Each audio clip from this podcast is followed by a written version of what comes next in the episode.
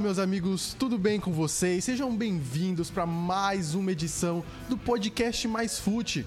Eu sou o Léo Abrantes, sou um dos seus apresentadores e eu estou ao lado do meu grande amigo Ramon Araújo para mais uma empreitada aqui no Mais Fute. Fala aí, Ramon. Coisa maravilhosa, mais um Mais Fute para você que nos acompanha, mais um para a gente continuar essa empreitada aqui trazendo sempre o melhor do conteúdo futebolístico das, dos últimos dias do final de semana, trazendo aí um pouco de tudo que aconteceu nas rodadas aí, seja no Brasileirão Série C, Série D, nós temos aí o Brasileirão, é, a Série A, a Série B também, futebol internacional, o que tiver para falar, né, a gente fala, a gente fala de tudo.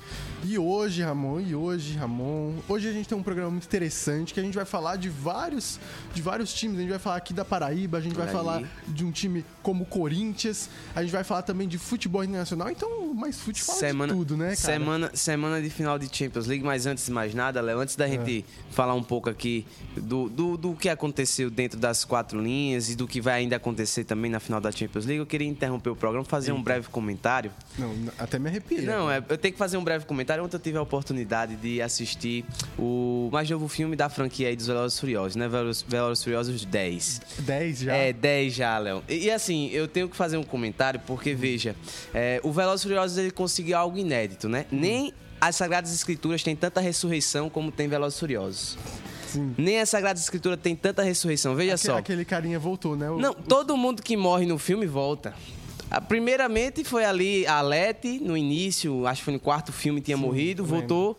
Depois no da. Quinto. No, no quinto foi no sexto, quinto. foi algo assim. Aí você tem é, depois a Gisele que morreu. O Chan que morreu em Gisele Tóquio. O Chan, não, não, é a Gisele que é a personagem da Galgador, né? Oxe, ela voltou? É, voltou nesse último agora. Veja só, o Chan, o Chan, o Chan que é o do, do desafio, o desafio em Tóquio, né? O que morreu no desafio em Tóquio. Sim. Depois voltou também nesses últimos agora.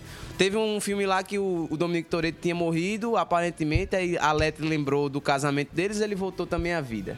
A minha teoria, Léo, é que no fim das histórias, aí, próximo filme, o Paul Walker tá vivo. Eu acho que o Paul Walker morreu de mentira e ele vai voltar. Eu, não, eu tenho plena certeza. Eu nunca vi tanta ressurreição na minha vida, bicho. Nem nas, nem, nem, nas escrituras, nem na Bíblia você encontra tanta ressurreição como Velozes Furiosos. Que franquia icônica, viu? Marcando e quebrando paradigmas aí na história do cinema mundial. Ai, ai, olha, eu acho que essa ressurreição vai ser mais difícil. Não, essa da, eu, eu tenho quase certeza que isso aí vai, foi todo um complô, assim, pensando nos últimos filmes da franquia. Vamos fingir que ele morreu para depois ele voltar no final com um retorno triunfal. Mas assim, magnífico o filme. Inclusive, detalhe aí só para quem ainda não assistiu, fica aí a dica, a atuação de Jason Momoa nesse filme tá incrível, uma mistura de Jack Sparrow com um, um, toque lá, sei lá, meio estranho assim, um negócio completamente diferenciado, viu? É. Comentários Olha, à parte, vamos falar de futebol, né, Léo? É. Eu, eu, eu, eu, pra ser bem sincero, não, não tenho muito interesse em assistir Velozes Furiosos, porque principalmente agora que Homem-Aranha tá no cinema. Homem-Aranha através do Aranha Verso. Então... E tem daqui a pouco The Flash, né? Também chegando aí. Tem o filme da Barbie. Ah, o filme da Barbie a gente tem que. Aí vai. Só os marmanjos. Você, você vai só ver os marmanjos acompanhando esse filme da Barbie aí. Por favor, me vê três ingressos para Barbie. Olha aí, ó. Quero ver a Barbie, por gentileza. Exatamente. E futebol, Ramon? Isso aqui Não, é, é futebol, vamos falar sobre futebol, Léo. É, esquece cinema. É, hoje o programa vamos falar aí sobre a, a, a, as quedas da, das equipes paraibanas, né? Tropeço das equipes paraibanas. O que está acontecendo com a Paraíba? Pois é, rapaz. A gente vinha no começo aí tão bem. em lua de mel com futebol As três no Brasileirão. liderando o grupo pois C é, coisa B. linda. Aí agora, Souza vem de uma sequência já de duas derrotas. Complicado. Nacional de Patos também. E, é, perdendo para o Campinense. E caíram da primeira posição. O Souza estava na primeira posição, hoje já está na quarta. Olha só. E a reta final da, da Série D está começando a se encaminhar, já chegou aí a metade dos jogos. Então a gente vai discutir um pouquinho é, como é que vai ser sobre e é isso. E é interessante, né? Léo, porque esse formato tanto da Série C quanto da Série D, a gente não tem as partidas de volta, né? Uhum. São partidas únicas, só de ida, e as equipes precisam vencer e fazer valer justamente esses, esses, jogos que tem.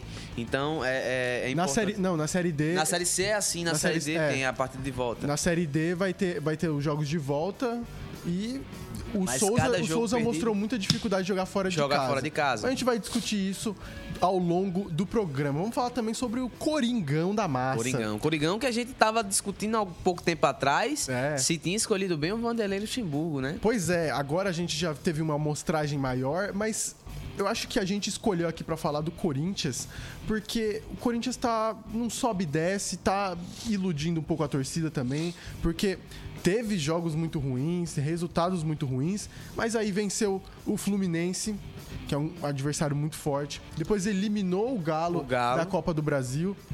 Então a gente vai discutir um pouquinho sobre o Corinthians, porque tá meio confuso, tá, tá ainda, a gente precisa a, a entender um pouquinho melhor. A gente vai discutir como é que tá sendo essa temporada até então de Luxemburgo no Corinthians, né? Luxemburgo é uma figura muito icônica, né? Muito carismática, muito icônica, então é sempre um prazer falar do Luxemburgo. E olha, o Corinthians acabou sendo um pouco favorecido, né, também no, no, no sorteio. Muito. Da, da Copa do Brasil, isso é uma coisa importante que a gente Se vai bem destacar, que ele perdeu né? pro América na última rodada. Não, é exato.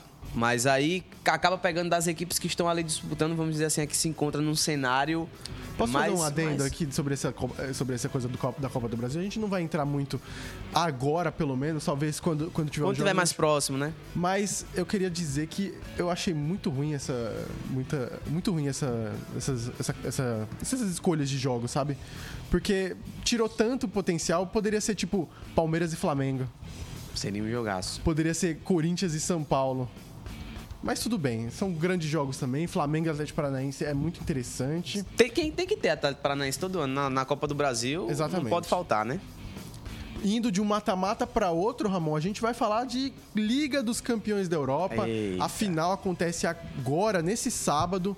Não agora, agora. É. Nesse sábado, às 4 horas, lá de Istambul. Olha só. O Mais Food, infelizmente, não, não vai estar lá presente para fazer a cobertura da Exato, partida. Mas, mas quem sabe um dia.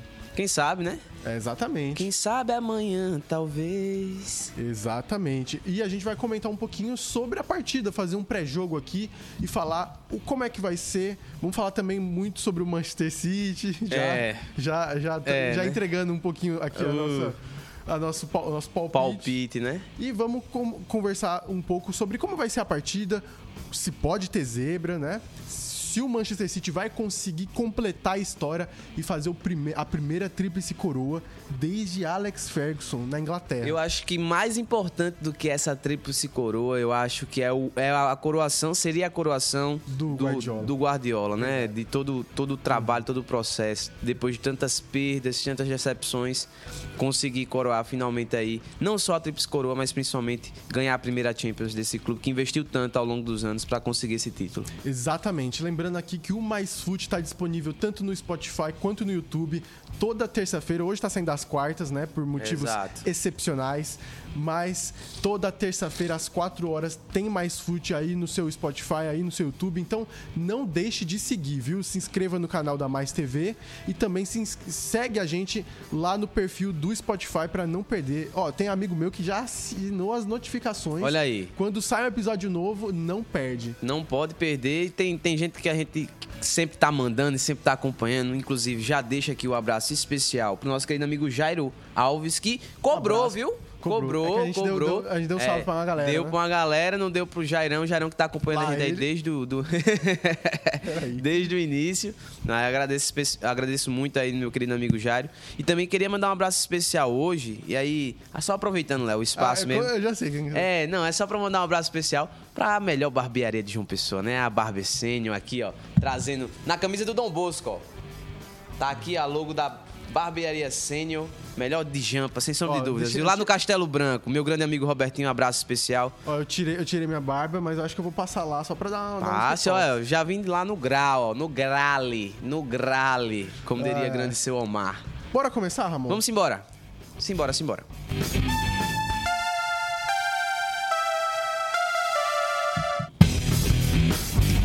Começar falando sobre o nosso queridíssimo Belo. Olha o Belo. E olha, eu ia falar um, sobre a partida, mas eu acho melhor você dizer, porque você estava presente Ah, lá. estava lá no estádio, Léo. Cheguei assim, uma fila enorme para comprar ingresso. Isso foi um ponto muito positivo. O torcedor compareceu eu, eu, eu no estádio. Fotos, tinha muita gente, né? Muita gente. E principalmente porque o torcedor, o torcedor estava empolgado diante dos últimos jogos, né, Léo? A equipe veio de uma partida gigantesca contra o Figueirense. Uma partida icônica do Botafogo dominando completamente a partida lá em Santa Catarina. E aí chega para jogar diante do seu torcedor com a expectativa do próprio torcedor de fazer mais uma grande partida, mais um grande resultado. E infelizmente não foi o que o torcedor do Belo viu em campo. É, o jogo foi um a um contra a equipe do Floresta, que ainda na competição não, não engrenou, né? não, não ainda fez um grande jogo e parecia que. Floresta tá na zona de rebaixamento. Exato. 18 colocado, seis pontos só. Nos últimos cinco jogos teve uma vitória apenas. E aí, eu queria destacar isso aí justamente porque a situação era completamente favorável à equipe do Botafogo e infelizmente acabou é, tropeçando diante do seu torcedor. Eu digo tropeçando porque a equipe do Botafogo, é, em questão de, do, pelo menos do histórico dentro da competição, nesse, nessa temporada, o Botafogo vinha muito melhor que a equipe do Floresta, muito mais uhum. confiante. E aí encontrou um adversário muito difícil, Léo. Eu, quando eu cheguei no estádio, eu demorei um pouco para entrar, eu perdi o início do primeiro tempo por conta justamente dessa grande quantidade de torcedores na fila para comprar os ingressos. Mas quando eu cheguei no estádio, eu me deparei com um Botafogo sem criatividade, quando você chegou já estava 1x0? Já, já estava 1x0 pro Botafogo. O Botafogo é, fez o gol no início da partida com o Ricardo Luiz, de... golaço. Ricardo Luiz. Golaço, golaço. Só que aí o Botafogo realmente me pareceu um pouco inerte na criatividade. E me deparei com a equipe do Floresta muito organizada. Uma equipe do Floresta é, envolvendo a equipe do Botafogo, explorando muito a lateral direita. Com um jogador, Léo, eu tô procurando aqui o nome dele, o Matheus Rocha que esse cara tem um futuro gigantesco. É um menino jogador Ponta. novo, lateral direito. Lateral direito. E é assim, é, aquele, é aquele que vai lá até a, a linha de Aquele fundo. que vai até a linha de fundo, que dá uma canseira na, na, na zaga adversária, que cruza com a perna direita, cruza com a perna esquerda. É um jogador com muito recurso e que foi muito acionado na partida. E no segundo tempo, a equipe do Botafogo voltou muito desligada. É, o, o, final do segundo tempo já, já, já era de domínio da equipe do Floresta.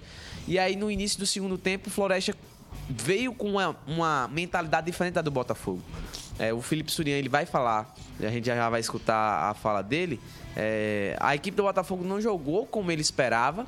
E eu também dou o atribuimento a, a, a esse Botafogo um pouco criat é, sem criatividade Talvez também por conta da falta do próprio Surian de tentar mexer na equipe mais cedo. O Surian, é, infelizmente, teve que queimar uma, uma substituição porque o Netinho sentiu um problema na coxa. Uhum. Mas as mudanças do Surian não foram mudanças efetivas, ele demorou muito para mudar né, a equipe. Ele volta já com uma alteração no segundo tempo. Depois tem a lesão do Netinho e depois ele coloca, faz mais uma alteração.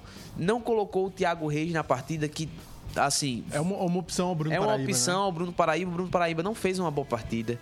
É, perdeu, inclusive, um gol. Assim, de frente pro goleiro, de cabeça, não uma é oportunidade também, né? maravilhosa, exato. E aí faltou o Felipe Suriano também fazer essa mudança mais rápida no time, tentar fazer isso com mais antecedência para ver se mudava o cenário do jogo.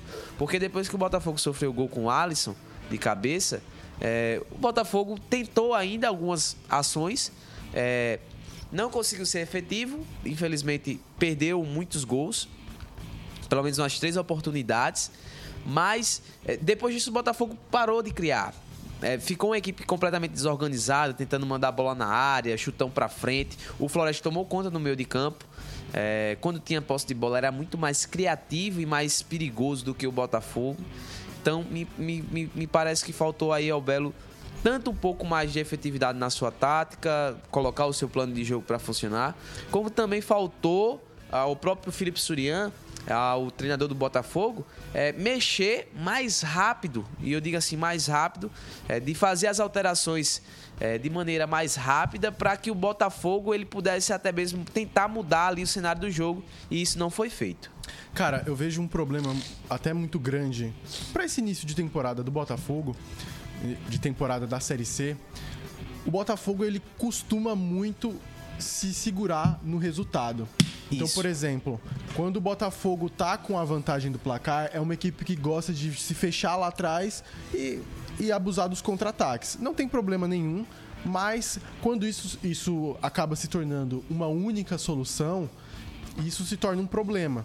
Então, por exemplo, quando a gente imagina o cenário do jogo contra o Figueirense, gol no segundo tempo, a vantagem, aí sim, se fechar, vale e cai muito bem. Você está jogando fora de casa, já está no segundo tempo, você está com a vantagem aí sim vale a pena você conseguir se, se retrair lá atrás e manter o resultado.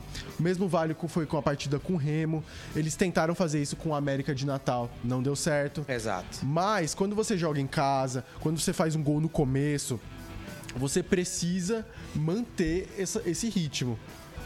Porque por mais que seja complicado, e aqui a gente está falando de diversas limitações, sejam elas físicas, sejam elas técnicas, sejam elas táticas, você tem que manter esse ritmo para que não só você consiga é, manter o resultado, porque, mas você está jogando em casa. Você você tá ali com a sua torcida, você é uma equipe, como o Surian falou, equilibrada, que tanto gosta de jogar à frente quanto atrás. Perfeito. Então, é interessante o Botafogo criar novas, novas, novas jogadas e novos estilos e aí ter mais volume nessas estratégias que coloca em campo. Porque vamos, porque o, o treinador ele tem que pensar nos cenários da partida. Ou seja, tá com a menos, tem que ter esse planejamento. Se tá com a vantagem, tem que ter esse planejamento. Se tá com desvantagem de dois gols, tem que ter esse planejamento. É, eu, eu, eu percebo que o Botafogo ele tem mostrado, pelo menos é, ao longo desse campeonato, que é uma equipe que, é, quando está atrás do placar, é uma equipe que Sufoca o adversário. Exato, né? sufoca o adversário e toma mais iniciativas do que quando ela está com o resultado em mãos. É, me parece até o momento que todas as vezes que o Botafogo chegou a estar na frente do placar, ele meio que desiste do jogo, no sentido que ele se retranca, Sim. fecha a casinha e tenta segurar o resultado, tenta jogar pelo resultado. Eu tenho observado pelo menos isso desde o primeiro jogo. O Botafogo fez 2 a 0 contra a equipe é, operário. do Operário e aí depois se fechou e o Operário ainda conseguiu um gol. Uhum. É, contra a equipe do, do América de Natal, o Botafogo consegue a, a vantagem, a virada, mas depois Sim. recua muito e o América consegue o um empate. E quase vira o jogo também. Exatamente. Contra o Figueirense também conseguiu virar o jogo e aí também recua. Então me parece muito que falta ainda esse Botafogo mais incisivo que busca matar o jogo. Eu acho que falta mais ambição aos jogadores e a. Não sei se eu digo a comissão técnica, porque me parece que o Surian, a filosofia dele não é essa, mas é o que o time tem apresentado eu, eu me, me, parece muito que é isso. Foi, foi por isso que eu apontei a questão assim, sejam as limitações técnicas, físicas, porque o Botafogo ele, ele se propõe a jogar dessa maneira Exato. bastante física, é, de transição. Então a gente vê um time que aperta, agride a posse de bola adversária. Quando ele perde essa, esse primeiro combate, tem que correr para conseguir é, segurar a transição, ou pelo menos não, não é bem uma transição, mas é um ataque mais rápido.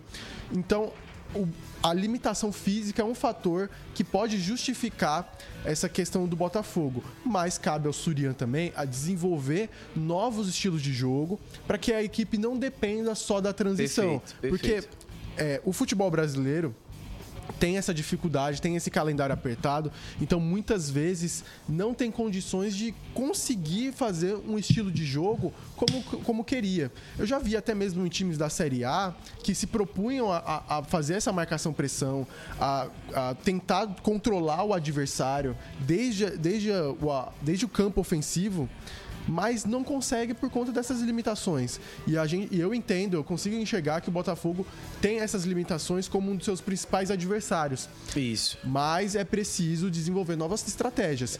Seja uma, um estilo de jogo mais cadenciado, ou uma, uma um ajuste assim para que ele possa não ficar tanto tempo sem pressionar o adversário. Entendeu? É, pronto, uma, uma coisa que nesse jogo é, o início da o primeiro gol do Botafogo, o gol do Botafogo contra a equipe do Floresta foi um gol onde a equipe pressionou a, a equipe do, do perdeu a bola no, no, campo de ataque, a equipe do, do Floresta estava saindo jogando, o Botafogo fez a pressão. Na, no desespero, ele, o, a equipe do Floresta toca a bola, a bola sobra para o Ricardo Luiz e ele acerta uma paulada fora da área. Porém, depois disso no jogo, a pressão, a, a pressão feita pelo Botafogo não foi efetiva. A marcação pressão. Ela não encaixou bem, o Floresta estava saindo com mais facilidade e o inverso estava acontecendo, ou seja, quando o Floresta pressionava o Botafogo, o Botafogo uhum. saía no, chutão, que não era uma das características que a gente via, pelo menos, o Botafogo nas últimas partidas, de buscar esse recurso do chutão, a bola para frente, mas que nesse jogo aconteceu com muito mais frequência por conta dessa marcação-pressão do Floresta. Uhum. Então, eu acho que é, é, é exatamente isso que você está falando, Léo. O Botafogo ele precisa criar esse leque maior de opções de jogo, de saídas, é, não, não é que o que está sendo feito está dando errado. Não. Muito não. pelo contrário, está dando muito certo. Não estamos, Porém, não estamos, não estamos batendo no Felipe Suriano. Exato, nada. nem nada disso. A gente está muito pelo contrário. É, tá observando tá... o jogo, a gente acredita que para que o Botafogo vá principalmente mais longe na competição e que a gente deseja, o Botafogo vai enfrentar adversários diversificados uhum. e vai precisar desse leque é, maior de opções de jogo, de formatos de jogo, para poder principalmente ir mais longe na competição. E a gente aqui está pontuando para que você, torcedor, Exato. até mesmo perceba isso e consiga cobrar de uma Exatamente. maneira melhor. Ao invés de ficar cobrando pelas coisas mais subjetivas que existem, que está faltando raça, Exato. que está faltando caráter, que está faltando pulso firme. De forma nenhuma. E, inclusive, é, eu, eu esteve no, no estádio, no, no, jogo contra o Floresta, os torcedores, muitos, muitos estavam já gritando lá, teve, teve torcedor torcedor xingando já o Felipe Surian é, por conta do que o resultado não estava vindo. O caminho não é esse. Outros torcedores estavam gritando para o Surian mexer no time, e aí já é uma cobrança mais, mais pensada, vamos dizer assim, mais racional do próprio torcedor. É, que tinha torcedor que queria que o Thiago entrasse em campo, porque via que o Bruno Paraíba não estava. O torcedor, inclusive, já tem muitos torcedores, e eu via isso dentro do estádio, que já não estão gostando da titularidade do Bruno Paraíba. Sim. Só que às vezes o torcedor não tem a, a percepção de que, pro esquema tático do próprio Felipe Surian, o Bruno Paraíba é um jogador Impre, é. assim, imprescindível, porque é um jogador de estatura, de força, ele faz a parede muitas vezes. Ele é, ele é móvel, ele é, tem Exato. uma mobilidade bastante interessante. Muito, muito grande. É, muitas dessas bolas que foram lá pra frente, que a equipe tava buscando às vezes no chutão, o Bruno Paraíba às vezes conseguia um, um desvio de cabeça, conseguia receber essa bola e passar pra um ponta, pra um, um meia, é, e isso dava uma dinâmica maior à equipe. Eu acho que, é, claro, o torcedor espera que o centroavante do time faça gols, mas para o esquema tático do Surian, o Bruno Paraíba é um tipo de, de jogador que é importante para o que ele pensa no futebol, para o que ele está pensando para a equipe do vamos, Belo. Vamos escutar o Felipe Surian aí para ver o que ele falou sobre a partida também e sobre o Botafogo. Nós não fizemos um bom jogo. Uh, iniciamos ali, fizemos um gol logo de início e até cobrei dos atletas. Após o gol, a gente relaxou, né, perdeu o foco, começamos a errar alguns passos, alguns domínios, e isso fez com que o adversário é, crescesse dentro da partida. A gente, muitas dificuldades né, no terço final do campo ali, pouca criação, né, somente no final aqui do segundo tempo né, a gente conseguiu é, algumas situações pelo lado do campo, mas no geral né, foi não, não, não gostei, né? No geral não gostei. É claro que pontuar é sempre bom, mas é, eu esperava que, que nós viéssemos a, a, a, fazer três pontos. Uma competição é difícil, né? A gente sabe da dificuldade da competição. Teve, ontem já teve dois ou três empates, hoje teve o nosso também, teve do Paysandu, enfim. É assim, a gente melhorar, a gente buscar onde, onde nós erramos. É, e buscar, sendo em casa ou fora, fazer os, os pontos aí necessários para estar próximo da classificação. É isso. Agora a gente vai ficar de olho no Botafogo. Eu diria, o Ramon, que o Botafogo não gosta da natureza. Porque batalhou com Floresta e agora vai pegar o Amazonas. Dizem, dizem que o Botafogo é, não ganhou do Floresta para não ser é, acusado ali de, de fazer queimadas, né? Porque Sim. era o Botafogo ah. contra o Floresta, né? Agora vai enfrentar o Amazonas, piorou. É, então aí. Piorou. Será que o Belo vai não vai conseguir o resultado novamente? É, mas, mas se ele botar fogo na Amazonas, ele vai ter uma volta redonda. É, que é o próximo próximo jogo. Então, vamos ficar de olho aí no Botafogo. Joga hoje, 4 horas, ó. Vou, vou acompanhar esse jogo aqui. Joguinho maravilhoso. Contra o Amazonas, que é um time muito ajustado, tá aí na quarta colocação. Então, ó, jogo pesadíssimo pro Botafogo. Depois tem Volta Redonda, que é outro jogo pesado. E depois vai enfrentar o atual vice. É, vice o, o, vice-líder do campo, exato, que é o Náutico, é, dentro de casa com o torcedor, né? Exatamente. Partindo, inclusive, aí as torcidas Oito entre horas, Náutico. Dá pra gente ir, dá, dá certo. A gente pode combinar de ir, Léo, com bora, certeza. Bora. O, o, o, Belo e o, o Náutico, existe uma, uma aliança entre os torcedores pernambucanos do Náutico e do Botafogo, né? Mas, pelo menos as últimas partidas que teve entre as duas equipes, sempre foram partidas aí bastante agitadas, com muita confusão, enfim. É, vamos acompanhar esse jogo aí, vai ser um jogo com certeza maravilhoso. Depois, claro, obviamente, dos jogos contra a Amazonas e contra a equipe do Volta Redonda. Da Série C, vamos falar da Série D, vamos falar mais especificamente do Souza, que teve dois jogos nessas, nessas últimas, nesses últimos dias perdeu para o Santa Cruz de 1 a 0 lá no Arrudão, um resultado assim que é até justificável por conta do Santa Cruz ser uma equipe não só muito forte, mas também de muita tradição. Exato. Aí depois perdeu de 2 a 1 para o Potiguar, sendo que o Potiguar estava com a menos. Olha aí, e novamente, né? Porque contra o Santa Cruz, é, acho que no segundo tempo, no início do segundo tempo, a equipe do Santa Cruz ficou também com um jogador a menos. É, o, o Souza poderia ter aproveitado a vantagem numérica, porém o, o, jogo contra o Santa Cruz especificamente, o, o Souza sofreu do mal do Botafogo nesse jogo contra a, a equipe do, do Floresta, que foi a falta de criatividade uhum. para se buscar o gol foi o que eu presenciei na partida contra o Santa Cruz. E o Souza já tem mais essa responsabilidade, porque é uma equipe que gosta de ter essa Exato. bola, que gosta de trabalhar, que gosta de envolver o adversário. Então, muitas vezes, vai enfrentar adversários muito fechados, muito pode fechados. complicar. Essa derrota para a equipe do Potiguar, é pra, claro, é para deixar o sinal de alerta ligado no, no Souza. Não é que, ah, tudo novamente, tudo, tudo tá errado, agora a equipe não vai ganhar. Não, não é isso. Mas é preciso ligar o sinal de alerta porque é, terceira partida do Souza fora de casa. Na sequência do campeonato, claro, estreou fora de casa contra o Globo, conseguiu uma vitória indiscutivelmente muito boa. Só que aí já são três partidas fora de casa, são três derrotas. Exatamente. O Souza ainda não somou após a vitória contra o Globo fora de casa. E aí isso cria uma certa preocupação por conta disso que nós falamos, que essas competições, o mais importante, além de tudo, é você sempre somar a cada rodada. Uhum. O Botafogo per, é, não perdeu ainda na competição na Série C. É, e as partidas de gente de casa apenas ganhou uma, as outras duas empatou, mas o Botafogo ele vem somando. É.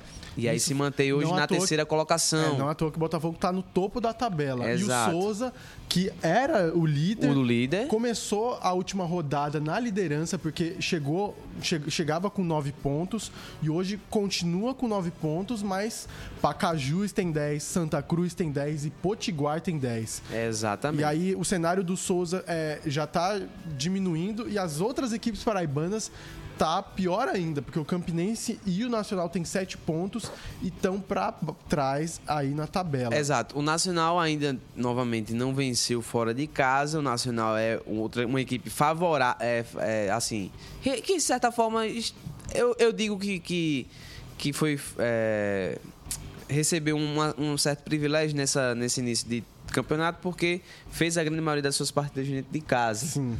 Só que aí para os jogos já volta é que vai complicar mais para a equipe nacional de Patos, porque vai enfrentar uma sequência às vezes fora de casa. Mas Ramon, é, essas derrotas do Souza me pegaram um pouco, porque a gente torce tanto para que uma equipe vá para a Série C e quando você vê essas derrotas, sabe, bem chatinhas, você, você aperta um pouco o coração porque você sabe que essas derrotas elas, elas, são, elas são cruciais porque quando for na fase mata-mata, se o Souza conseguir se classificar, uma derrota como essa é fatal.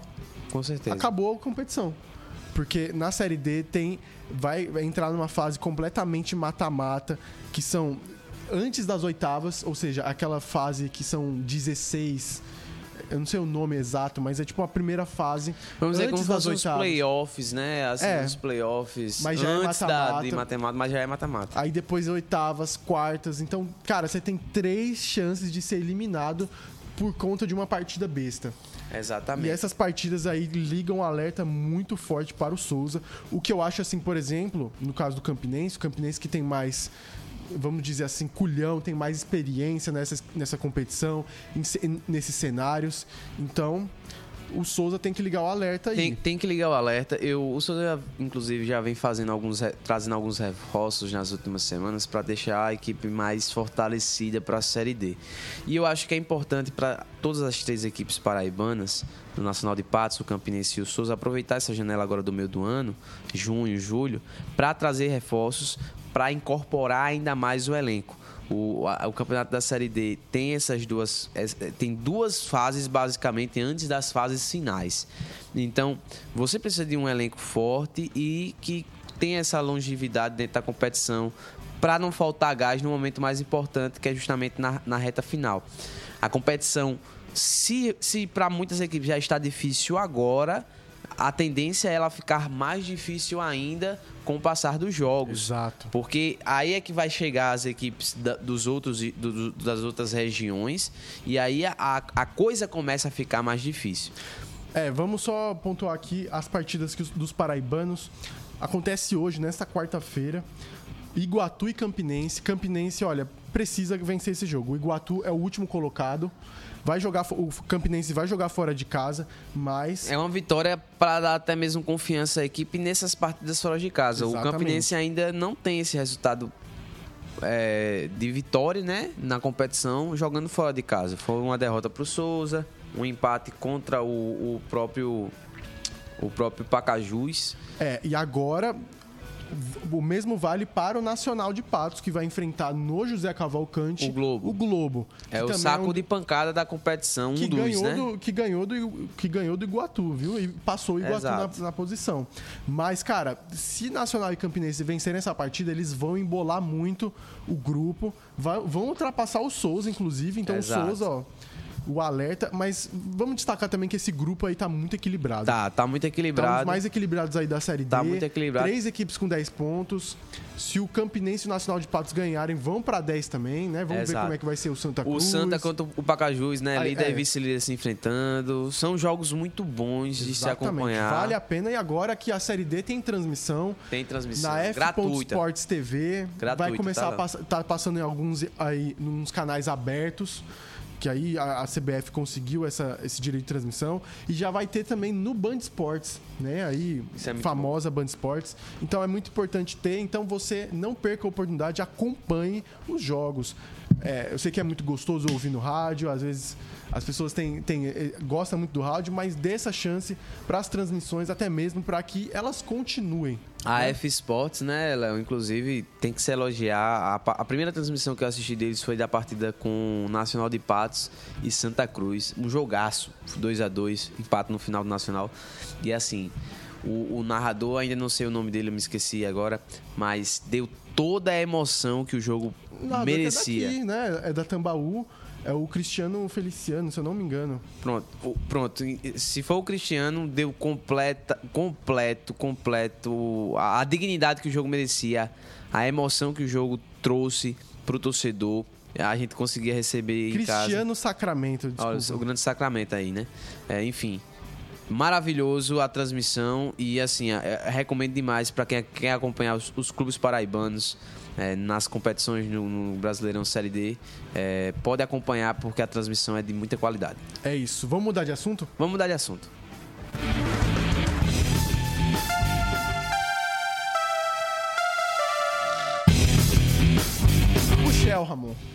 Pro Shell? Vamos pro Shell. Vamos pro Shell. Vamos falar do Corinthians de Vanderlei Luxemburgo aí, que tá aí deixando muitos torcedores aí com tirando cabelos dos torcedores corintianos. Não sabe se se empolga, se não empolga, se vai, se não vai. Se xinga, se apoia. Exato. E o Corinthians, o Corinthians joga hoje, inclusive, numa partida decisiva da Libertadores contra o Independente Del Valle. Então é um jogo aí pra gente ficar atento, porque se o Corinthians perder, tá fora, basicamente. O Corinthians tem quatro pontos no grupo e o Independente Del Vale tem seis. Então, o empate aí já fica complicado pro Corinthians.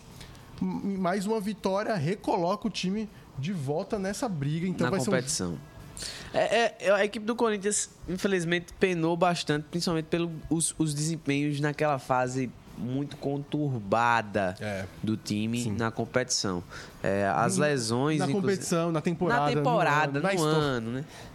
Mas é, é, uma partida importante. O jogo vai ser muito difícil porque é uma partida fora de casa. Perderam em casa para o Independente Del Valle, já com o Luxemburgo. E o Independente Del Valle é uma daquelas equipes na América que nos últimos anos tem se tornado uma equipe, de certa forma, copeira. Atual campeão da Copa Sul-Americana. Exato. Mas, da Recopa. Exatamente. Vem, vem ganhando essa competição, inclusive, já há alguns anos. É, é uma equipe chata de se enfrentar e é preciso fazer uma partida ímpar.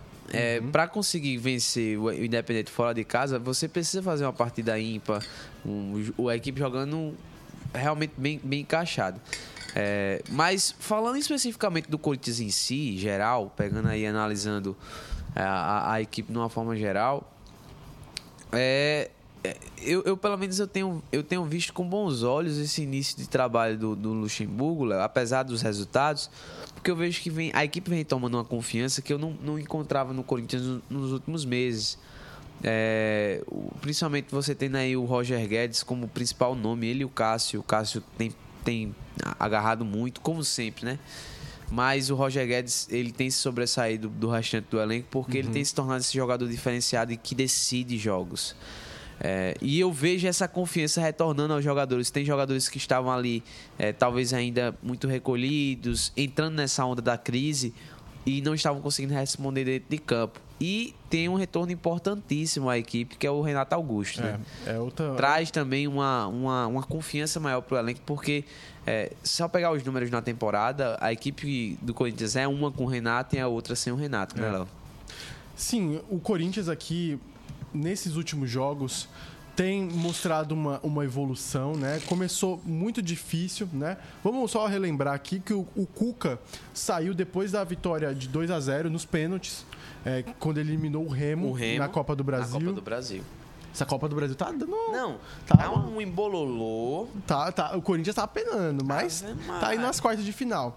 Aí depois o, o, auxiliar técnico comandou o time contra o Palmeiras, que foi depois disso, depois de Leila Pereira falar pro Corinthians, ó, Vanderlei é bom. Aí foi lá e trouxe Vanderlei, ele já estreou contra o Independente Del Valle, perdeu em casa.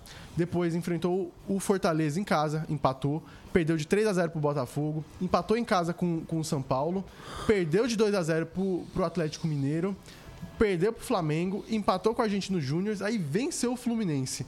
Do nada. Do nada. 2 a 0 venceu o Fluminense, depois venceu o Atlético o Mineiro, Atlético. eliminando nos pênaltis também. Depois perdeu para o América Mineiro na última rodada.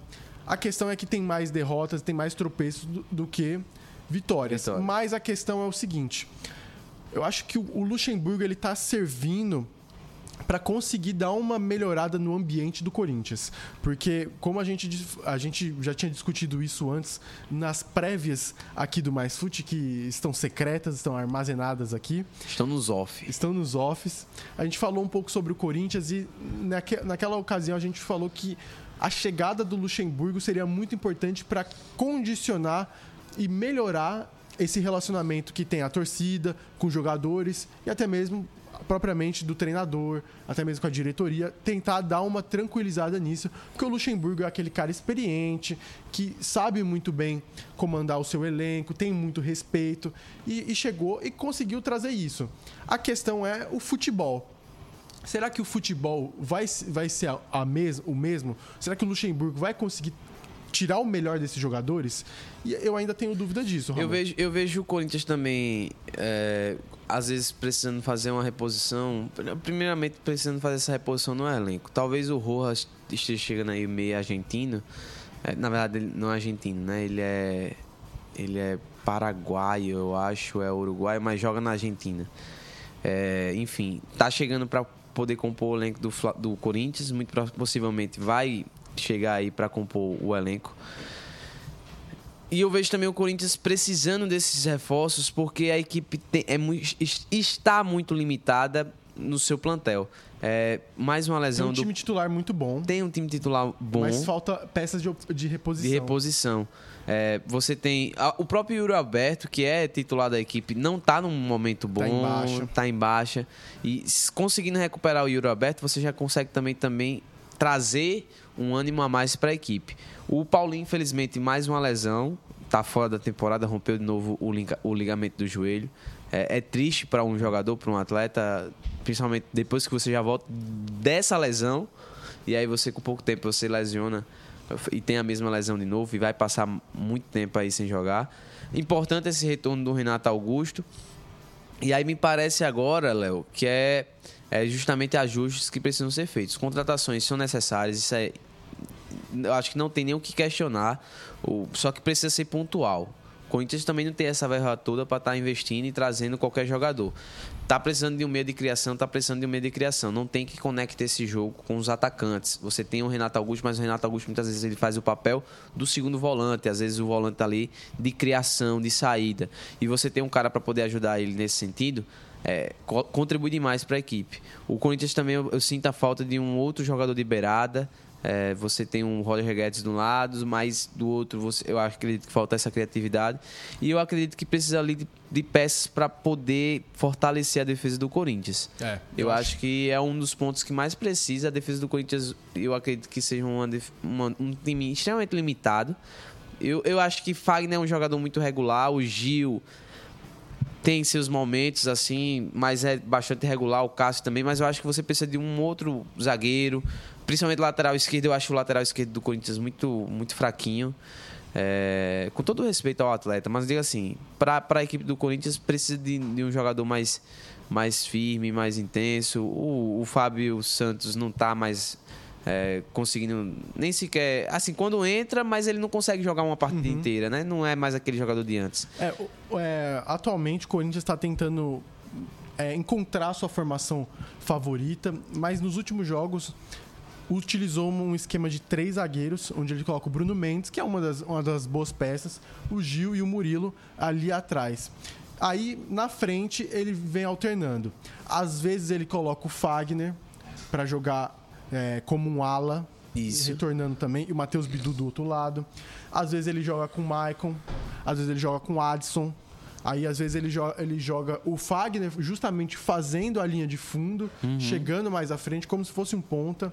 Às vezes é o Adson, às vezes é o Roger Guedes aberto. Isso. No jogo contra o Atlético Mineiro, aqui que eu tô com a escalação aberta, jogaram o Yuri Alberto e Roger Guedes. E o Roger Guedes sendo aquele atacante mais móvel e o Yuri Alberto o centroavante mais nato. E aí a gente tem também esse meio campinho que eu gosto muito, eu acho muito bom. Fausto Vera, Renato Gosto muito Augusto do Fausto Vera, viu? E, e Maicon. É um, é um meio campo bastante ajustado. Mas é aquela questão, talvez nem sempre eles vão jogar juntos. E o próprio. Renato Augusto às vezes se machuca, às vezes a formação pede, por exemplo, um Renato Augusto de segundo volante, ao invés do Maicon entendeu? Mas eu acho que quando, ele, quando o Fausto Velho e o Maicon jogam, eu acho que o Renato Augusto pode fazer essa, essa função de, de, meia, né? O meia que ele está acostumado e o que ele faz tão bem. Exato. É, enfim, eu, analisando o, o plantel do Corinthians, precisa ainda desses reforços. Tem um time titular interessante, eu acho que precisa encaixar melhor e principalmente dar, ter mais confiança. Eu acho que o que está faltando para muitos desses jogadores aí é confiança. Não são jogadores ruins, não são jogadores que não têm competência para poder levar o Corinthians mais longe nas competições. Eu acho que precisa encaixar. Eu, preciso, eu acho que a, a, confiança ainda precisa retornar para certos atletas, principalmente para o Yuri Alberto, que é um jogador que, se ele consegue fazer os gols, ele dá um outro ânimo para a equipe. Ele tem muitas oportunidades ao longo das partidas. Essas oportunidades, se entrassem. Já mostrou no Corinthians essa Exato. capacidade. A última temporada ele foi o, grande, um dos grandes nomes aí da, da equipe na, na no, no, Brasileirão. Então eu acho que é isso, Léo. Eu acho que se a gente pega esse time do Corinthians para o que estava antes do Luxemburgo chegar, para o que está hoje, talvez a gente não veja muita mudança nos resultados que são no fim das contas o mais importante, principalmente para que o torcedor ele tenha essa confiança no, no, no elenco. Mas, olhando na prática, nos jogos, é, o, como o Corinthians tem jogado, tem atuado nas últimas partidas, eu acredito que o torcedor já pode estar um pouco mais confiante de que as coisas vão melhorar é, dar mais um pouquinho de tempo aí pro Luxemburgo encaixar, trazer reforços, que eu não tenho dúvidas que o Corinthians vai sair dessa situação ruim. Ex exatamente. Eu acho que o Corinthians. Eu, eu, eu ainda tenho. Eu, pra ser bem sincero, Ramon, eu sou bastante cético quanto ao Luxemburgo. Eu, eu gosto da figura dele, eu gosto do que ele representa, principalmente eu, eu sou palmeirense, então o Luxemburgo representa muito pro Palmeiras também. Mas o que eu vejo no Luxemburgo é, ele, eu, eu não consigo que ele, eu não acredito que ele seja capaz de levar essa equipe adiante, ao que o torcedor corintiano deseja, sabe? Brigar por Libertadores, brigar por título da Copa do Brasil. Eu acho que o Corinthians ele pode mostrar muita garra, mas eu ainda acho um desempenho até o momento nada demais. Eu lembro do jogo contra o Atlético Mineiro, o primeiro, perdeu por 2 a 0. Corinthians completamente retraído jogando muito atrás e praticamente não fazendo nenhum, nenhum ataque perigoso contra o Atlético Mineiro lá no Mineirão. Mas a gente vê outros cenários, por exemplo, o Corinthians já mais avançado. E é a característica do Luxemburgo. Ele é um treinador bastante equilibrado, mas a questão é que falta ainda um pouco mais do Corinthians. Eu acho que falta um pouco mais de de capacidade do próprio Luxemburgo em conseguir é, ter essa harmonia melhor entre, entre os jogadores. Eu acho que o Corinthians depende muito do Roger Guedes. Depende. depende não, isso muito, aí sem sombra de dúvidas. É, obviamente, você, você tá tudo bem você depender de um jogador extra classe e o melhor do time, mas vai chegar uma hora que, que vão vai. cobrar muito dele e ele não vai conseguir entregar por razões naturais. Porque. Ninguém consegue se manter assim também por tanto tempo, a não ser que seja um extraterrestre. É, né? a gente quer. Eu quero ver um Corinthians mais coletivo. Eu sei que isso demanda tempo, é. mas a gente precisa ver sinais disso. Eu ainda acho que falta, falta um pouco para o Corinthians. O Corinthians está dependente muito do Roger Guedes, ele fez muitos gols nas últimas partidas. Então é uma equipe. É, por exemplo, aquele gol contra, contra o Atlético Mineiro lá na, na, na Neoquímica Arena o cara fez tudo sozinho, foi, pô, foi. entendeu? Ali foi então, um lance de genialidade dele, né? Então, exatamente. Então, o que eu quero ver mesmo é o Corinthians ainda mais coletivo, porque tem capacidade, cara. O Adson é um grande jogador, Yuri Alberto não, tá, não vive as melhores fases, mas é um jogador muito regular. Cássio é um ícone do Corinthians, está lá no gol e continua mantendo esse nível. É, é, isso que a gente quer ver. A gente quer ver um Corinthians mais coletivo, até porque a jornada vai ser complicada. Não, vai ser complicada, vai ser difícil. E é como você falou, Léo, precisa dar respostas a mais. Eu acho que eu acredito que essas respostas virão, não tenho dúvidas disso. É, um pouco diferente de você. Eu acredito ainda que o Luxemburgo ele pode contribuir muito. Talvez não para ganhar um título, talvez não para ser é, o melhor, um melhor Corinthians que o torcedor espera, mas eu acredito que ele seja, é, ele está sendo na verdade já na minha visão o cara que vai conseguir trazer essa recuperação para o Corinthians. Talvez não seja aquele treinador para dar sequência a um projeto, como ele mesmo gosta de é, falar. Eu acho que é, eu, eu, o que eu, mas... o que eu enxergo, ele é um treinador que não vai executar nenhum projeto, mas ele pode fazer a base, como aconteceu no Palmeiras. Eu lembro no Palmeiras que ele realmente ele trouxe muitos jovens, trouxe Patrick de Paula, trouxe Gabriel Menino, incorporou eles ao elenco, mas ele nunca deu aquele passo a mais. A gente via, eu via muito nos jogos do Palmeiras que o Palmeiras era uma equipe meio travada, que tinha muita dificuldade, que sofria para vencer e perdia com facilidade obviamente, perder com facilidade no, no, sentido mais alto, assim, não como um, um Cuiabá, Entregando... como um Curitiba. Sim, sim. Mas o, a equipe do Corinthians precisa ter essa noção de que talvez o Luxemburgo não, não sirva para colocar a equipe num patamar, patamar, que ela deseja. Perfeito. Então, mas no momento talvez seja uma das boas opções do Corinthians, é. porque não sei se o Corinthians ia conseguir bancar um nome novo para seguir na disputa de Copa do Brasil, de Libertadores. Não à toa que eles tinham escolhido o primeiro Cuca, né? Perfeito. Então é isso. Eu acredito que o caminho é esse, pro, pro, pro, pelo menos para o Corinthians. E é esperar as cenas dos próximos capítulos. Exatamente. Vamos mudar de assunto, Ramon? Vamos embora. Ave Maria.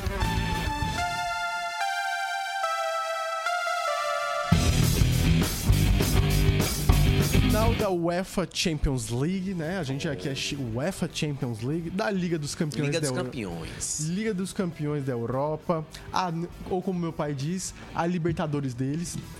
Boa. É melhor, boa. A melhor a Liberta... Boa. Essa aqui é a mesma que a Libertadores? É, exatamente. É exatamente. Manchester City e Inter de Milão. Vai ser um joguinho muito interessante porque parece fácil, mas não é. Não, não é. Olha só, Léo, eu tenho uma, uma perspectiva para esse jogo de um. Assim. De uma grande batalha no, no mais. No termo mais tradicional possível que eu poderia utilizar. No, no, no mais rústico possível. Você falou rústico? É. Rony? É, o rústico? O rústico. Mas, é, porque eu acredito que vai ser. Champions League. Ele, ele fazendo gol Seria de bicicleta. Seria um sonho maravilhoso. Ele fazendo... É... Eu gosto, eu gosto muito do Rony. Ele, ele é uma figura simpática. Eu acho que é o tipo de torcedor, o tipo de jogador Sabia que ele que ficou muito próximo de sair do Palmeiras. De, de ter. Porque o Palmeiras ofereceu Gustavo Scarpa, Rafael Veiga e Rony por Jean Pierre. Já viu essa proposta? Do Grêmio? Sério? Exatamente, teve essa proposta Meu e o Grêmio Deus. recusou. Rapaz, a maior, a maior merda da vida do Grêmio. que o Palmeiras ia fazer também. Deus, também, né? O, o, combo duplo aí. Enfim, é, mas por que eu digo isso, Léo? Porque vai ser um jogo, para mim, na minha visão, de defesa contra ataque, de ataque contra defesa. E aí vai se descobrir ao longo da partida qual será a tática que vai dar mais certo. Mas eu, eu acredito que não tem para onde correr. A Inter de Milão não tem. Não é que não tenha time para poder enfrentar o Manchester City, é porque realmente o Manchester City está muito acima de todas as outras equipes. E quem for tentar jogar o Manchester City no formato do jogo do Manchester City, atacando o Manchester City, não vai conseguir. Não vai conseguir ganhar. E eu acho que é o maior recurso que o, o a Inter de Milão tem é a defesa. É Exato. É uma defesa extremamente sólida, forte e que, tradicionalmente falando, a Inter de Milão ela é conhecida por ter um sistema defensivo forte. Desde aquele 2010. 2010 ali, aquela partidaça Mourinho. contra o, o, Barcelona, aquelas semifinais. Aquilo ali ficou marcado. Maravilhosa. Então, eu acho que é isso. Eu acho que vai ser um jogo onde a gente vai observar, talvez aí, uma das melhores defesas da Champions League, que é a defesa da, da Inter de Milão, uhum. contra o melhor ataque disparado, que é o do Manchester City. É, e... A questão, Ramon, é que é uma partida que pode surpreender. Exato. A gente coloca o Manchester City aí como um grande favorito. De fato é. Se a gente pegar uma, uma odd de aposta aí, deve estar tá dando uns 1.32 o Manchester City. Fiquei até curioso, vou até ver aqui. Vai né? abrindo aí que a gente vai, vai Porque justamente o Manchester City tem essa capacidade também de perder final de Champions League. O Chelsea, naquele, naquele contexto, era, o contexto era, era muito parecido. Era o patinho feio, o Chelsea. Eu, eu, vi, eu vi, por exemplo, eu acho esse Chelsea melhor que, o, que a Inter de Milão. Sim, sim. Mas, por exemplo, o Chelsea naquela época ele tinha uma capacidade de transição e também era o Tuchel. Thomas Tuchel é um grande treinador. Olha, é, é, então eu me muito perigoso. Eu cara. me lembro que o Chelsea fez uma coisa importantíssima naquela partida para que, por exemplo, a Inter de Milão possa vencer o City nesse jogo. Ele vai precisar fazer também. É, foi uma das partidas memoráveis que eu tenho de um volante, que foi a partida do Ingolo Kanté nesse jogo. Da final? Da final. O N'Golo Kanté, ele, ele não, não impediu o De Bruyne de jogar, não. Ele engoliu o De Bruyne. O De Bruyne depois se lesionou, sofreu uma pancada no rosto. É, não conseguiu continuar em campo. Mas o, o, enquanto o De Bruyne estava em campo, tinha uma criatura maravilhosa, extremamente simpática e que parecia que tinha um imã nele. E o Kanté acompanhou o De Bruyne em cada passo que ele deu no campo. O De Bruyne não conseguiu jogar naquele jogo. E eu acho que mais do que o Haaland, mais do que o Bernardo Silva, mais do que o Rodri, que tá fazendo uma temporada estrondosa, Sim. o time do Manchester City, ele pulsa através do seu principal jogador, que na minha visão é o Kevin De Bruyne. E se você anula o Kevin De Bruyne, o Manchester City ele perde e muito. Ele não perde só porque é, vai, vai faltar aquela cabeça pensante que faz o jogo acontecer. É porque perde a confiança também de você não ter o seu principal jogador bem na partida e isso afeta psicologicamente os outros jogadores. Eu acho que é, numa partida, e aqui parafraseando, não vou dizer parafraseando na verdade, mas usando como comparativo o basquete, é, nós tivemos aí na, nas últimas semanas o grande confronto entre o Boston Celtics e o Miami Heat. E foi impressionante porque todas as partidas que o Boston venceu, o seu principal jogador, que era o Jason Tatum, estava jogando muito bem. E as partidas que o Tatum não foi bem, o Boston jogou muito abaixo. Não à toa que ele se machucou no último jogo. No último perdeu. jogo e o Boston foi inerte no jogo todinho. Então veja, é, é eu coloco isso como é, essa, essa, essa no meu entendimento, um, um, ponto crucial. O De Bruyne, ele precisa, ele precisa jogar bem, ele precisa estar bem também, para que, claro, todo jogo flua. Isso não quer dizer que existe uma dependência do De Bruyne, muito pelo contrário. Mas é um jogador que dá uma confiança a mais e nesse momento da decisão vai ser também muito importante. Eu acho que vai ser um, uma, uma decisão muito interessante para a gente até mesmo ficar meio... Eu sou uma pessoa meio filosófica, eu adoro pensar como é que esse jogo talvez seja até um reflexo do que foi o Haaland na temporada. Até porque vai ser uma partida muito fechada. Nesses cenários, o Haaland tende a ser muito mais é, como um problema, vamos dizer muitas aspas, um problema do que necessariamente uma solução. O Haaland é aquele jogador que ficou muito conhecido no Borussia Dortmund por ser aquele cara da transição, de você acionar o Haaland para ele pegar a bola em velocidade e finalizar. Impressionante. A, nessa, logo nessa primeira temporada. Ele é rápido. Agora, logo nessa primeira temporada, ele já conseguiu é, ter essa ter essa mudança, né? Ele se tornou um jogador muito mais que sai da área. Ele tem muitas assistências nessas, nessas últimas partidas. E depois o, o, o Guardiola teve um pouco de dificuldade. Muito se debatia: será que o Manchester City ficou pior? E eu acho também que, por exemplo, essa temporada do Manchester City não é melhor que, por exemplo, a temporada passada. Eu acho a temporada passada melhor do Manchester City, mas a questão é que Champions League, decisões, você precisa de um jogador extra classe.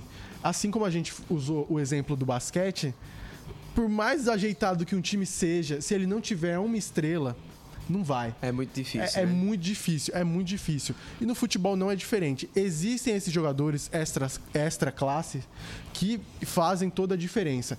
Então, por exemplo, por mais que na Inter de Milão não tenha, é, é, a Inter de Milão é um coletivo muito grande, tanto, tanto quanto o Manchester City. Mas é aquela questão: a Inter de Milão, vamos supor, é o elo fraco. Então é muito mais fácil você é, se defender e ter essas noções defensivas do que você realmente for uma equipe que propõe, uma equipe que, que consegue construir jogo. Então, quando a gente imagina esses cenários, a gente imagina, por exemplo, o. o eu ia falar Botafogo, mas o Barcelona, por exemplo, a gente tem sempre a figura do Messi, foi campeão é, quando o Real Madrid foi campeão, a gente tinha a figura do Cristiano, Cristiano Ronaldo. Ronaldo. Então a gente sempre tem nessas equipes dominantes uma grande figura. No caso do Manchester City, chegou o Haaland. Porque o, de, o Kevin De Bruyne, por mais que eu, que eu também acho que ele seja o jogador mais importante, ele não é mais o melhor que agora tem o Haaland que faz toda a diferença. Exato. O Haaland foi aquele, aquela aquisição do Manchester City que precisava para fazer que, com que o jogo do Kevin De Bruyne se tornasse ainda melhor. Porque o Kevin De Bruyne ele criava mas os seus companheiros de equipe muitas vezes não tinham a competência de finalizar a jogada vezes, e aí chegou esse jogador para fazer às isso. Às vezes o centroavante não era necessariamente um centroavante. Exato. Então, por exemplo, a gente tinha muito Gabriel Jesus, mas a gente também tinha até mesmo o próprio De Bruyne jogando de falso 9. Pois bem. O De é Bruyne jogou muito de falso 9. O Bernardo Silva, existia uma uma fluidez naquele ataque. Com a chegada do Haaland, eles tiveram que mudar isso. É, e, e, assim, nós tivemos um pequeno aperitivo na última semana da final da FA Cup, Sim. Manchester City contra o Manchester United. Muito provavelmente a, a escalação do Manchester City é, vai ser a mesma. Mas é um ponto que eu não queria deixar esquecido, Léo, para essa partida é, é como o Guardiola pode passar os anos, mas ele ainda consegue ter essa capacidade de se reinventar. Sim. O Guardiola transformou o Stones no segundo volante. É, o Walker num, num zagueiro. O, e aí o esquema tático é completamente diferente do que se esperava, porque naturalmente pensando, vamos parar para pensar, naturalmente pensando, seria muito mais fácil ele colocar o Stones como terceiro zagueiro no lugar do Walker e ele trazer um outro volante. Mas ele consegue, ele, com aquele plantel, ele, ele tem essa criatividade de fazer dois zagueiros ali, Rubem, Rubem Dias, Akanji, e aí colocando esse terceiro zagueiro, o Walker. No meio de campo, os dois volantes, o Rodri e o Stones. E aí você tem o Gudogan, você tem o Kevin De Bruyne, você tem Grealish, Grealish Bernardo Silva aberto e você tem o Haaland jogando. Então, e, e, quando você pensa fazendo alteração, sai Bernardo Silva, entra Marreis, sai, sei lá. Grealish entre o Alvarez. É, entra o, o, o Julian Álvares. E aí você tem um, uma equipe com um plantel maravilhoso e que se reinventou, que está jogando a excelência do seu futebol, na minha, na minha visão. E que assim, é, tudo indica que seja o Manchester City. A gente vai só descobrir apenas no sábado, mas ah, assim, eu acho que talvez seja a, a coroação de um, é. um, grande trabalho de anos, desde 2016 com Guardiola, eu diria, mas eu diria que seria a coroação do próprio Manchester City que é um dos, um dos melhores exemplos, se não o melhor exemplo de gestão de futebol. Né? Ele, foi, ele foi comprado ali no, no, início dos anos 2010. Começaram, começaram com muitos investimentos. Eu lembro que eles. Você lembra que eles trouxeram Elano, Jô, Robinho? Então, é uma equipe. É uma, é, foi um projeto que começou. É, com essas contratações, depois foi evoluindo, foi entrando. Trouxe Davi Silva, Yachu Rei, foram, foram trouxe, trouxendo, trouxe, trouxeram alguns jogadores muito fortes, foram construindo essa base através de um treinador. Começaram, por, por exemplo, naquele famoso título lá que o Agüero fez no final. Perfeito. O técnico era o Roberto Mantini, que hoje é técnico da Itália. Então, foram evoluindo, foram evoluindo. Teve, teve passagem do Pellegrini também, que, é um, que hoje está no Betis, também é um grande treinador. E depois eles consolidaram esse projeto com o Guardiola. Eu acho que o que diz muito sobre esse projeto não é, o, não é ter o Guardiola, é manter o Guardiola. Logo o Guardiola que falou que é muito difícil você passar mais de três anos num, num é clube. Exato. Porque o desgaste é natural. E por que esse desgaste não tem no Manchester City? Aí que entra dois fatores. Guardiola, além de ser muito respeitado lá, eles simplesmente acreditam no Guardiola. Eles falam assim: Guardiola, esse time aqui é seu, a gente não vai mexer em nada. Vai lá e faz, e faz o seu papel. E, e, e o cara se sente confiante. Exato. E até mesmo. Não tem medo de mexer na formação durante a temporada. Eu lembro que teve uma temporada, eu acho que foi a 2020, 2021, que eles começaram muito mal. Foram, foi, foi a temporada, inclusive, que o, que o Liverpool foi campeão. Foi, foi a 2019, 2020. Eles né? começaram muito mal. Ah, então foi a seguinte, na, na verdade, porque eu acho que eles foram campeões. Eles começaram muito mal a temporada. Depois o Guardiola fez algumas alterações, colocou aqui, ajustou. E aí o time voltou a engrenar novamente e foi campeão Essa temporada, essa própria temporada, o Manchester City oscilou em inúmeros momentos no início da temporada. Até Correu atrás do Arsenal, que fez Correu. uma campanha histórica. E aí consegue fazer essa, essa virada de chave e a equipe terminar o campeonato em primeiro colocado, campeã da Premier League, campeã da FA Cup. E agora buscando o título da Champions. Pois é, mas Inter de Milão também é uma equipe aí muito forte. Não se pode desrespeitar, principalmente também porque a, a equipe da Inter de Milão, assim, só fazendo um comentário, a gente já, já aproveitou o programa da outra vez que a gente falamos, falamos do Manchester City, que foi na eliminação com, com o Real Madrid, de que camisa não joga. Exatamente. É, e aí é importante fazer esse comentário. Claro, Inter de Milão tem seu, seu histórico na competição, mas é um elenco também aí que você tem alguns jogadores com experiência, mas não são jogadores tão habituados com grandes competições, ou pelo menos com grandes copas, com grandes torneios. Só o Lautaro Martinez, mas. Foi campeão, mas não. Não, te, não teve Exato, da, da Argentina. O Julian Álvares, inclusive, foi, entrou muito no lugar importante. do Lautaro e foi muito mais importante no, no título da Argentina. Mas não eu fiquei, eu fiquei devendo aqui o palpite da Bet, tá 1,44 pro Manchester aí. City. Tá bom de apostar, viu? Tá. Mas vamos, vamos ver essa partida, porque pode acontecer de surpresa. Tudo. De tudo. Final de Champions League, meu amigo. Uma coisa que não podemos deixar de dizer, né? Que no próximo programa, com certeza, a gente vai comentar o resultado desse jogo. Com certeza, né? Eu acho que por hoje é só, né, Ramon? Por hoje é só, Léo.